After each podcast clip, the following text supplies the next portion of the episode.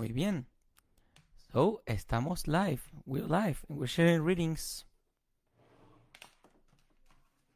This is sharing readings in Spanish. Ok. Entonces, en la última mm, sesión de compartiendo lecturas, la hice en un estacionamiento. Con la poca cobertura, con, con lo que había. Hoy estoy súper ocupado y aparte un espacio para continuarlo porque esto está demasiado bueno. Miren. Em, ya les cuento. Entonces, en el anterior, este texto es La economía explicada a mis hijos de Martín Krause. Krause, o como lo quieras decir. ¿Ok? Entonces, en la economía explicada a mis hijos, Martín Krause expresa em, fundamentos de economía austríaca con cuentos para niños. Buenísimo. Bueno, pero eso lo verán ustedes. Ok, entonces, en lo anterior habíamos llegado a, a que él se basa en un pedacito de, de un cuento de Jorge Luis Borges y saca adelante, saca, expresa por primera vez la idea del individualismo metodológico, que consiste en que para realizar un análisis de la economía tenemos que necesariamente considerar la dimensión individual de cada persona. Porque solo los individuos deciden, solo los individuos piensan, solo los individuos actúan. ¿Qué nos lleva, ¿A qué nos lleva esto? A que la humanidad, entre comillas, no existe per se. Existen muchos individuos humanos. Y nosotros para transmitir una idea decimos la humanidad, pero la humanidad en sí misma no existe. Existe una realidad que llamamos la humanidad, pero no la, humanidad no es una cosa sola que piensa, no, no, no, no. La humanidad es una consecuencia de muchas cosas, ¿ok? Pero los individuos en sí mismos piensan, deciden, actúan, etcétera, etcétera, etcétera. Por eso cuando en, temas de política y economía nos hablan de, bueno, Venezuela quedó en el mundial así, no, Venezuela es un concepto abstracto, Venezuela no existe como un ser, como un individuo. Para los efectos de economía, Venezuela es una consecuencia de muchas cosas, pero solamente los individuos causan ese efecto de decidir, pensar, bla, bla, bla, bla, bla. Y bueno, eso, eh, eso es crucial para arrancar, ¿ok? Luego pasamos al segundo capítulo donde nos quieren mencionar eh, la acción humana. aquí está, mira, volver a Jauja y el asno de Buridán. ¿Ok? Entonces dice, eh, este capítulo comienza así. Como hemos visto, los individuos realizan acciones para satisfacer sus necesidades, ya que éstas no se resuelven de forma automática. En el mundo real, los recursos son escasos. Eh, la supervivencia no está asegurada y es necesario actuar. Actuar es entonces emplear ciertos medios para alcanzar ciertos fines. Y en general uno de estos medios suele ser el trabajo.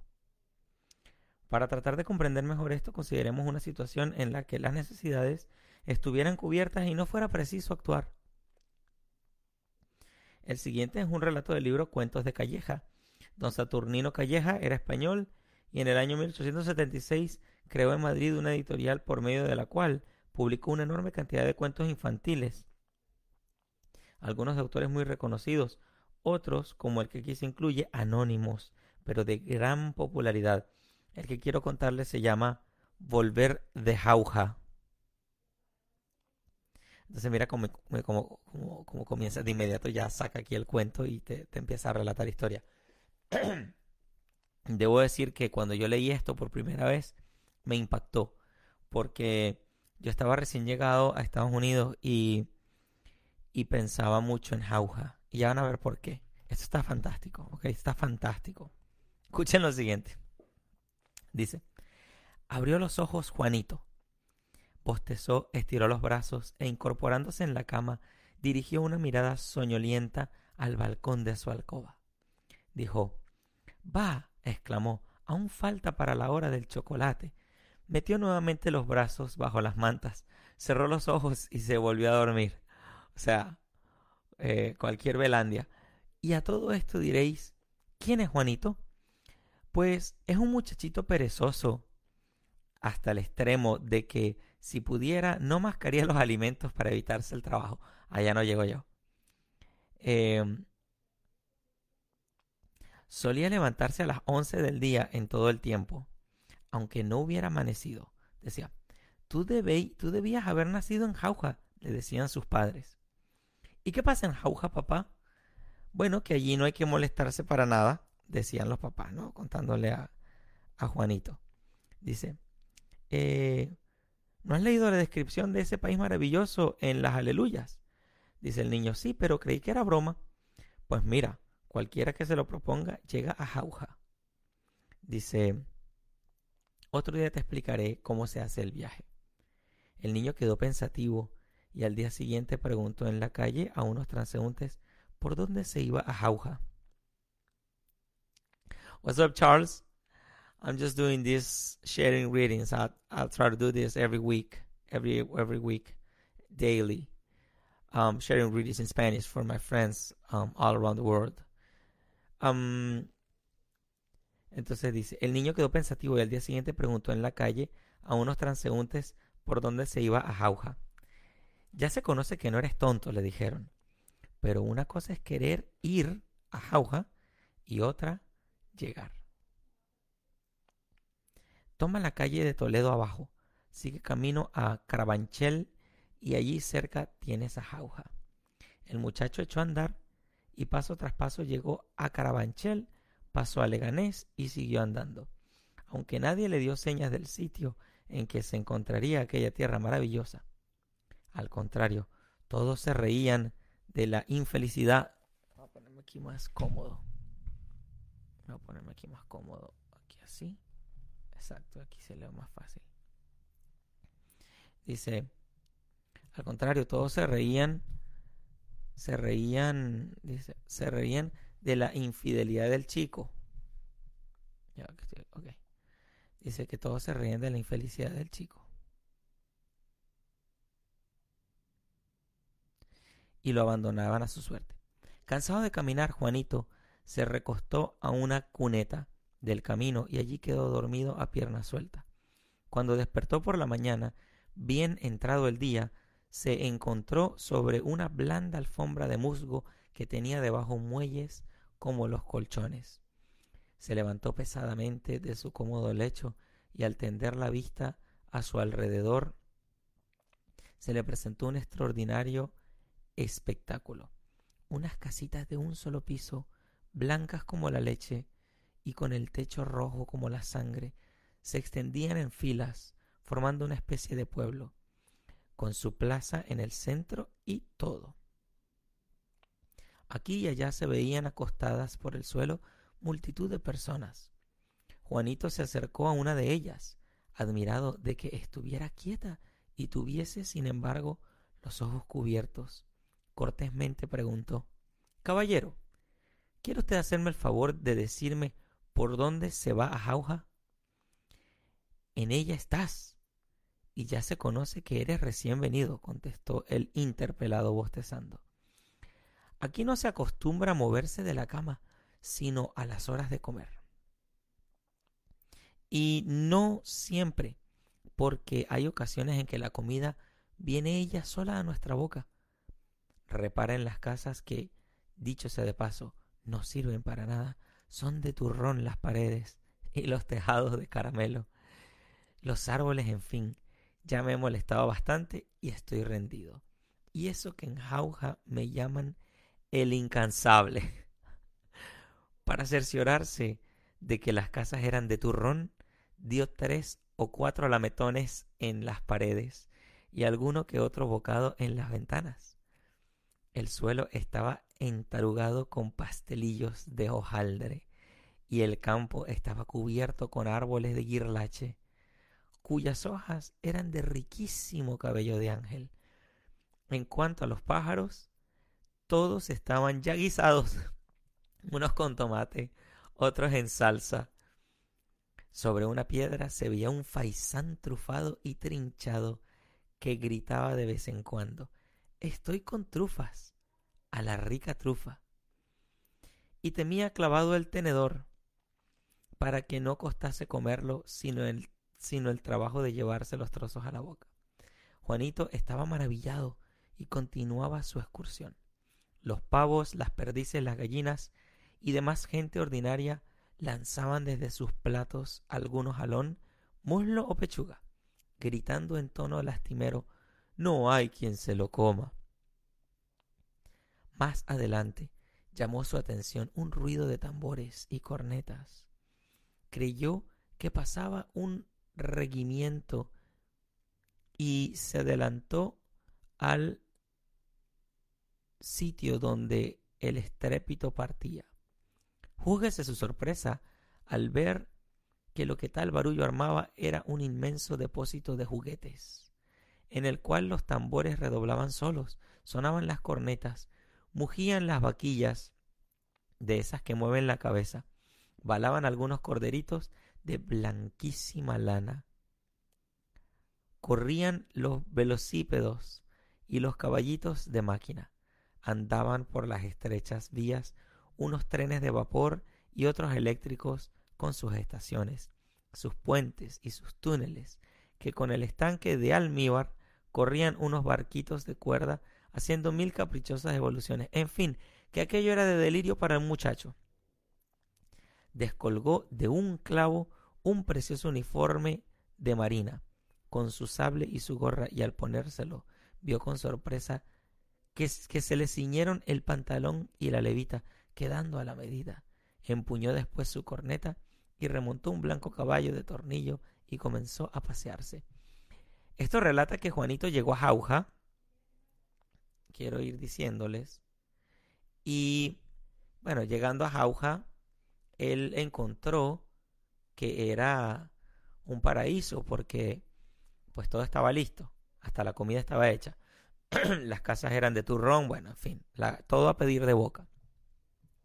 Y Juanito, que era bien flojo, pues pensó que había llegado al paraíso. Entonces dice, apenas hubo recorrido 100 metros cuando tropezó con una especie de bombo que había en el suelo. Era un vientre de un habitante de Jauja, que por no molestarse ni se quejó del tropezazo. Usted perdone, dijo Juanito, pero el otro siguió durmiendo, del lado que la volviera el encontronazo. Miró el muchacho a su alrededor y no vio sino barrigas abombadas que se destacaban sobre la hierba, así como vemos muchas barrigas por aquí y por allá. Eran los habitantes de Jauja, que dormían o velaban sin moverse de sitio en que cayeron a su llegada del país. Era un jauj. De vez en cuando sonaba algo así como un trueno. Era un jaujense que reventaba de gordo y el suelo se lo tragaba, sin duda, porque tenía apetito montado en su caballo y marchando con una velocidad de cuatro varas por hora, sin temor a romperse las narices, siguió Juan su camino admirando las novedades de aquel maravilloso país. Un país donde lo hay todo, donde todo es barato, accesible, comes lo que quieras, bueno, te revientas de comer ya. Entonces dice, hasta que fatigado se acercó al primero que vio con los ojos abiertos y le dirigió varias preguntas. El interrogado lo miró sin pestañear y no le contestó hasta que, cargado Juanito, molesto, le abrió la boca y le tiró de la lengua. Entonces el jaugense habló de esta manera. Gracias, abierto boca, pegados tenía los labios, lengua paralizada. Con unos zorros de juguete tuvo que limpiarle Juanito el polvo de azúcar que le tapaba la boca y las narices. Bueno, la gente llena de azúcar y comiendo azúcar y comiendo aquí y allá y gordito y todo fácil y todo barato. Bueno. Em, entonces, el señor de Jauja siguió en estilo telegráfico hablando así. Aquí no nos movemos para nada, dijo el jaugense. Esta es la tierra de los holgazanes, pero es tanta la comodidad que no disfrutamos. Todo está a la mano mas no por extenderla nada cogemos, y gracias a que esta tierra despide un vapor alimenticio que nos nutre, cada cual elige para dejarse caer el sitio que más le agrada, porque una vez en el suelo no hay fuerza humana que lo levante. Allá, abajo, muy lejos, lo menos a veinte varas de acá, hay una porción de ríos que en vez de agua llevan jerez, champán, burdos, rioja y manzanilla, sin contar el moscatel, el madera, el rin, la malvasia y unos arroyuelos de benedictino, chartreus y aguardiente que viene del propio Casalla y de Chichón. pues allí duermen los borrachos con la cabeza metida en las corrientes de líquido. ¿Crees que son felices? Pues cuando se les pasa el mareo, darían cualquier cosa por huir de Jauja. Pero no tienen fuerza para moverse y allí siguen castigados por su propio vicio. Los golosos tienen la boca metida en tremendos estanques de arroz con leche, en fuentes de baratas, de batatas o de riquísimas jaleas. El empacho los mata, causándoles asco el dulce, pero siguen condenados a comerlo. Wow. Y es ese el más terrible suplicio. Los glotones, con la boca abierta, reciben sin cesar lonjas de jamón y pavos trufados, paellas inacabables y cuanto gastrónomo más refinado pudiera adivinar. Ellos quisieran cerrar la boca, pero no pueden. Y cuanto el y víctimas de la gula preferirían la abstinencia y darían cualquier cosa por no tener que comer. Y en fin, los perezosos que no nos movemos, ni aun para comer, daríamos algo porque nos azotaran todos los días para hacernos levantar. Pero como ves, la pereza nos mata. Perdemos el uso de nuestros miembros y engordamos de tal suerte que estallamos como petardos al año o cosas así de vivir en jauja. A mí apenas me quedan quince años de vida. Caramba, dijo Juanito. ¿Con que si me acuesto estoy perdido? Sin género alguno de duda, le respondió.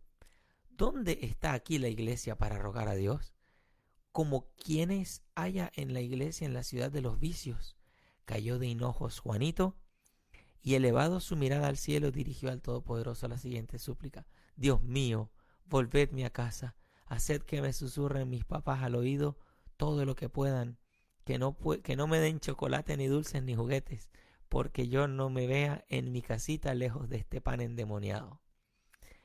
Al despertar, se encontró en su cama arrodillado y oyó el reloj.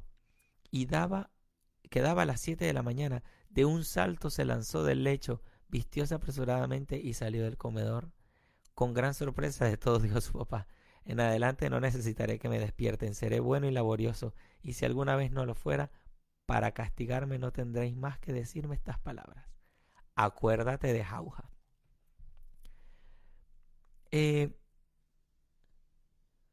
basándose en esta idea de, de Jauja, un sitio en el que ya lo hay todo, todo está listo, todo está garantizado, todo está ganado, todo está...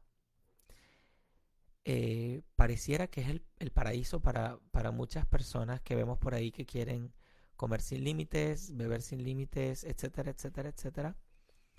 Y es un caso hipotético. Afortunadamente a, mucha gente le queda difícil eso, pero hay gente que lo logra. Y él quiere manifestar acá, Martín Kraus, que la acción humana representa eh, que precisamente lo que nos hace seguir nuestros objetivos es salir de esa comodidad. Hay que actuar con propósito. Entonces dice, al actuar el hombre pretende sustituir un estado menos satisfactorio por otro mejor. O sea, es decir, una vida llena de comodidad, con todo listo, es una eliminación de la, de la de la naturaleza humana. Seríamos cadáveres, sería el propio cementerio. Incluso pensé en el infierno, porque hay descripciones del infierno por ahí que se parecen a esto. Dice, el hombre plenamente satisfecho no tendría motivo para actuar. El cuento de Callejas, sin embargo, nos muestra personas que por exceso de consumo se encuentran en un estado de insatisfacción. Es que para eso, para que esos jaugenses actúen, haría falta dos requisitos más.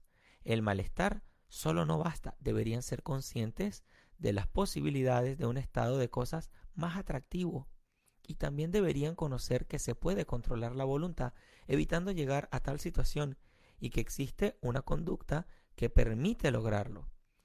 Tales son los presupuestos básicos de la acción humana. En términos del dilema planteado por Buridan, los asnos deberían conocer la posibilidad de vivir y la de morir si no eligen. Los medios utilizados para la obtención de un fin no aparecen siempre como tales. En el mundo solo hay cosas. En Jauja hay cosas que sus habitantes podrían utilizar como medios para cambiar su situación, pero solo la razón convierte las cosas en medios útiles. Y los jaugenses han renunciado a ella, han renunciado a pensar. El hombre tiene la capacidad de pensar, pero primero debe decidir si quiere hacerlo. La praxeología y la economía no pretenden determinar cómo deberían ser las actuaciones del hombre. Cada individuo evalúa la utilidad de cada cosa como medio de acuerdo a su propia concepción y con el fin que busque en jauja la comida, la bebida, los juguetes son objetos en general, forman parte del medio ambiente, no son objeto de acción humana. Es decir, que no son bienes económicos. Dentro, de la praxeología, la economía se ocupa de aquellas acciones que el hombre que impliquen la satisfacción de sus necesidades mediante la utilización de medios escasos, materiales o espirituales, que el individuo evalúa como apropiados para obtener su fin. En Jauja los bienes no son escasos. Es más, ni siquiera hace falta el trabajo, un medio para alcanzar el fin deseado, ya que la comida llega directamente a la boca de sus habitantes, la ropa se ciñe al cuerpo sola, y hasta los panzones que revientan son tragados por la tierra sin necesidad de enterrarlos. Sin embargo, existen otro tipo de necesidades. El jaujense le dice a Juanito, daríamos algo porque nos azotaran todos los días para hacernos levantar. El mal se reconoce y la posibilidad de una situación mejor también, solo que no pueden identificar la conducta capaz de dirigirlos al fin buscado. Esto aplica para bajar de peso, para hacer dinero, para hacer amigos, para muchas cosas, para todos prácticamente. Eh, supongamos que este requisito si existiera un jaugense, entonces se dedicaría a azotar a los demás y esta acción implicaría el nacimiento de la economía, ya que existe un recurso que incluso en jauja es escaso, el tiempo. Si no te dan latigazos rápido, explotarás. El jaujense deberá administrar su tiempo de trabajo, la economía ya está presente. Eh, dice, definir la economía solamente como la ciencia que trata de la asignación de recursos escasos pone énfasis no en el hombre, sino en los recursos muchas personas que vienen de, muchos países piensan que porque hay cosas por ahí ya son recursos. No. Que hayan cosas por ahí no quiere decir que hay recursos. De esta forma, la, ah, de, esta forma la economía se materializa, entre comillas. Pierde de vista al ser humano y, no es extraño, crea la base sobre la cual los políticos y tecnócratas tratan de administrar los recursos interfiriendo en las acciones de los hombres y por ende su libertad. Eso ha pasado con el marxismo, con el comunismo. No hay nadie más materialista que los socialistas o los marxistas, los comunistas, porque ellos basan la visión de la economía en las cosas. Y entonces, usando las cosas como una justificación para hacer lo que les dé la gana, pensando que la torta ya está servida y que no se pueden hacer más tortas, nada, pues le, le dicen a la gente que se peleen entre sí por tortas. Y eso aplica a otras ideas que ustedes, que pronto, de pronto no estamos listos todavía para hablar de eso, pero en fin, em, la economía se, se fundamenta en la acción humana y la acción humana es una acción con propósito que persigue unos objetivos, unos fines y que para eso emplea unos recursos. Y en Jauja es un ejemplo extremo del mundo que muchas veces no plantea la gente de las ayudas sociales o la famosa justicia social, que ni es justicia, ni es justa, ni es social. Eh, los políticos utilizan esta forma de pensar eh, en puros recursos pues para manipular a la gente para que piense solo en los recursos y no se enfoque en su proyecto de vida. Por eso el emprendimiento es tan importante para que la gente se enfoque en su proyecto de vida y en cómo dar con eso y sacarlo adelante, asumiendo riesgos y dejando de creer en leyendas y mitos de personas que, bueno, te, te prometen una jauja.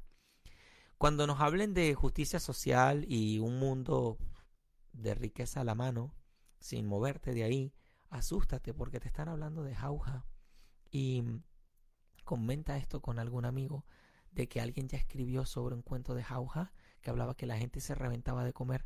Ahorita se empieza, se está reventando la gente. Se revientan con enfermedades por ahí de comer y de comer mal y de comer en exceso y muchas otras cosas más. Este, eh, por supuesto, ellos son libres de hacer lo que quieran, pero la pregunta es, ellos asumen eh, con responsabilidad su situación o piden ayuda social que tú pagas o, o, sencillamente niegan que, que han tomado malas decisiones. Este, bueno, hay de todo por acá. Eh, en fin, la gente de Jauja tenía un, una gotita de em, responsabilidad y sensatez en su cabeza y en su corazón que les decía, que les ayudaba a decir, oye, yo quisiera que me zarandearan para yo salir de aquí, de este letargo. Em, por eso a veces uno, es ese amigo impopular y, le toca dar latigazos por aquí y por allá. Eh, o, o, no. Este, en todo caso, nada nos da derecho de, andar dando latigazos por ahí a la gente, pero a veces un amigo te pide un consejo y lo que tienes es que echarle un balde de agua fría. Eh, bueno, eso ha sido todo por hoy. Una lectura larga, pero definitivamente interesante, divertida, creativa. Nos hace pensar nos hace caer, traer jauja a la realidad desde los años 1900, 1900 y piquito, comenzando eh, un problema tan, tan viejo como actual. Eh, viene más. Yo voy a seguir leyendo La economía explicada a mis hijos y de pronto intercalo con otro libro como para no. Pero este libro lo voy a estar sacando punta porque nos divierte. Déjame tus comentarios eh, o si quieres no hagas nada. Quédate en jauja. Chao.